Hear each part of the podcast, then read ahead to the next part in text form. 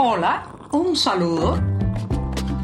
Les habla Joanny Sánchez, cubana, periodista, ciudadana, y les traigo este cafecito informativo recién colado y sin azúcar para despertar.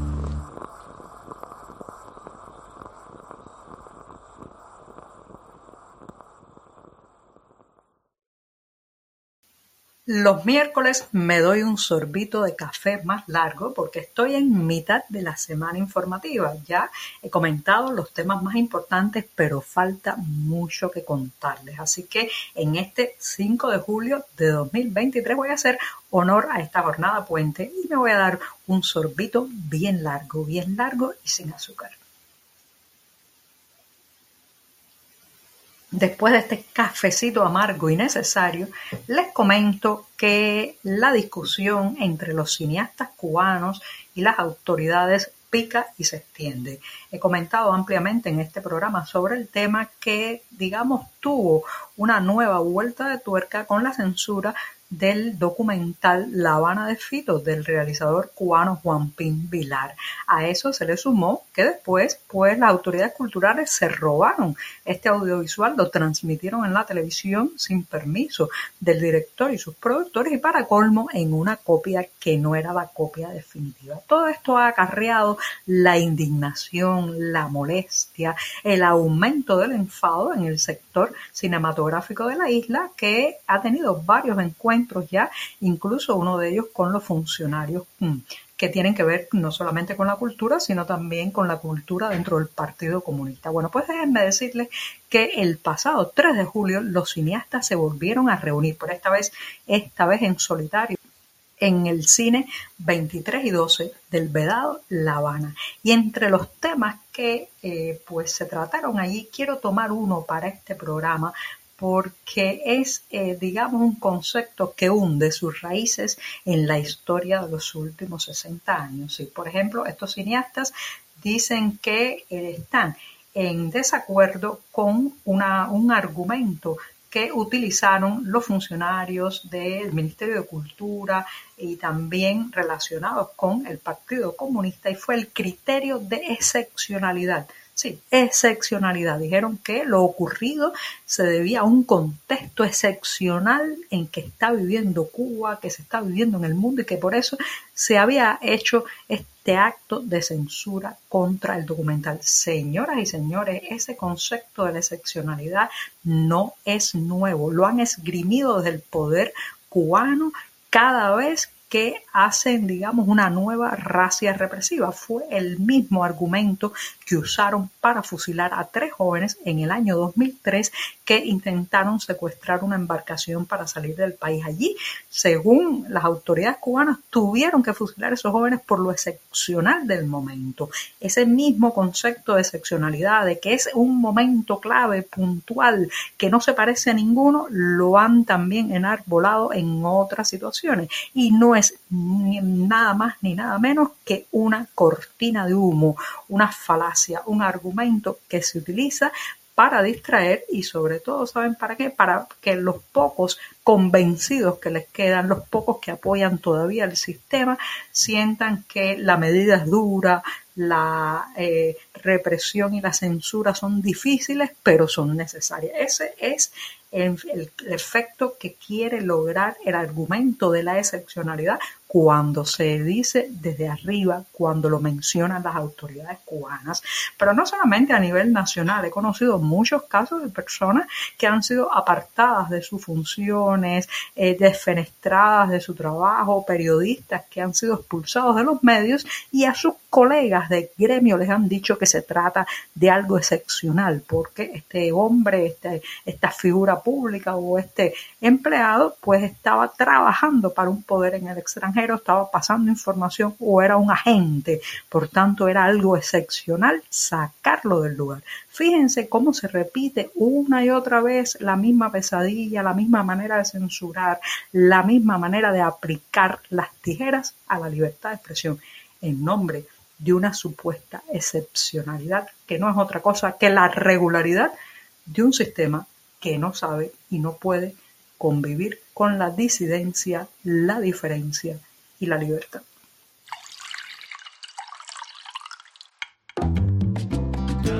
Si eres de los que te gusta estar bien informado, síguenos en 14ymedio.com. También estamos en Facebook, Twitter, Instagram y en tu WhatsApp con este cafecito informativo.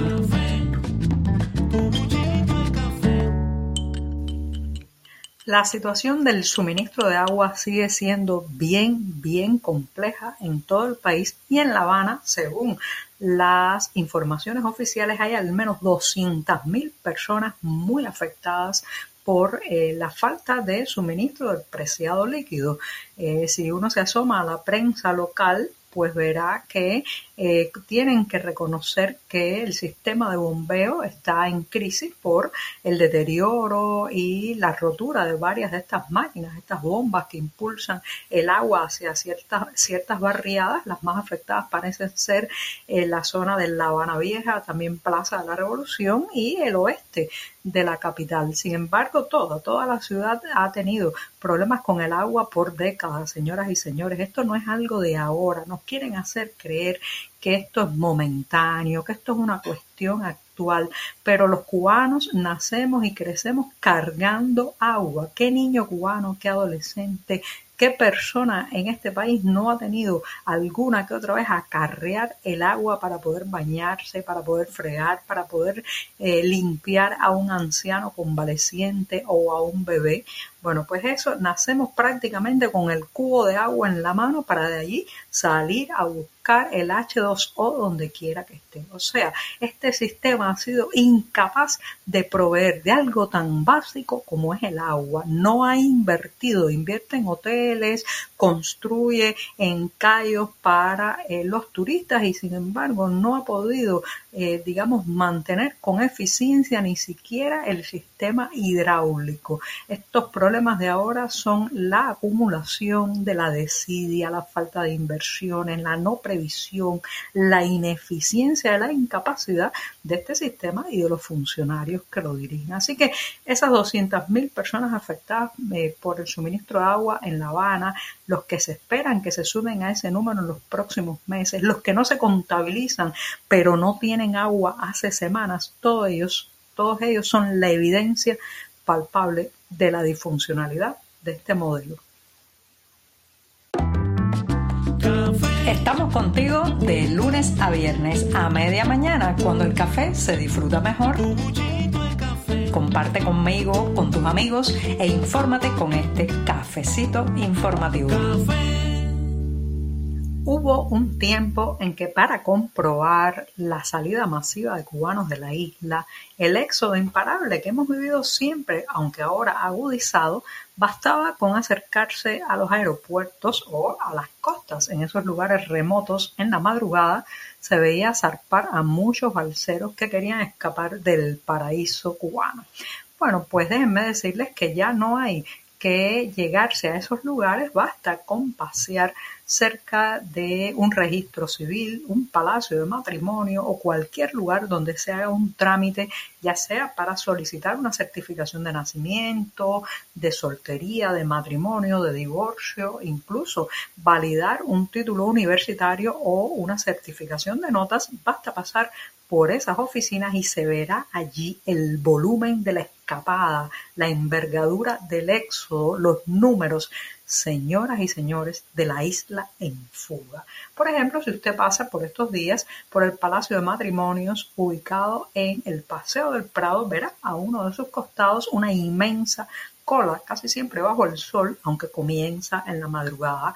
¿Cuál es el objetivo de las personas que esperan ahí? Obtener los documentos que confirmen ya sea un matrimonio o un divorcio para presentar en algún país o comenzar desde la isla un trámite de obtención de otra nacionalidad o de un visado. Bueno, pues déjenme decirles que lamentablemente esas larguísimas colas se encuentran muchas veces con obstáculos y más obstáculos porque, como les comentaba ayer en este programa, además de las demoras y los retrasos en entregar estos documentos, se le suma la falta de infraestructura eh, se habla mucho en los medios oficiales de informalización de la sociedad, señoras y señores, todo eso es mentira. Todo se sigue haciendo de manera muy rústica, muy medieval, a lo picapiedra, prácticamente porque usted llega a esas oficinas y entonces le dicen no tenemos hojas de papel, tiene que traer el papel, las impresoras no le funcionan bien, los cartuchos de tinta o los toners, los propios clientes tienen que financiar el toner o llevarse un documento que apenas es legible por la mala calidad de la impresión. Y después de eso, de poner algunos billetes, eso sí, en números de 3 y 4 dígitos por debajo de la mesa, quizás quizás usted puede llevarse finalmente ese certificado de matrimonio o de divorcio que tanta falta le hace. Los otros quedarán allí en la cola a la espera de ser un número más de los tantos que hoy llenan esas oficinas de trámites.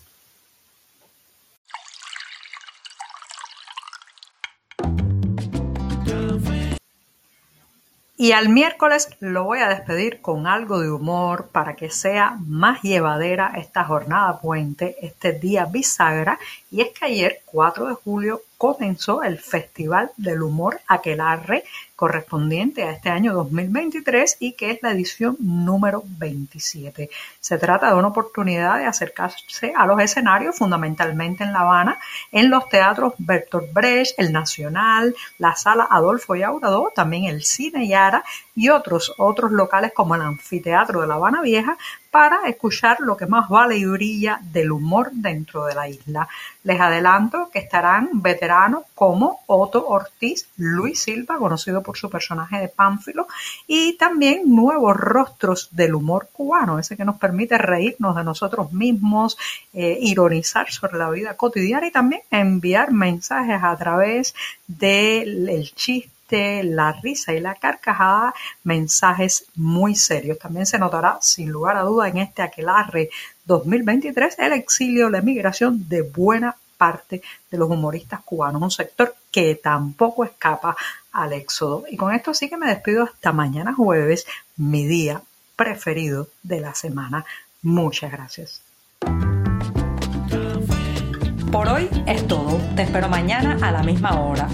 Síguenos en 14medio.com. También estamos en Facebook, Twitter, Instagram y en tu WhatsApp.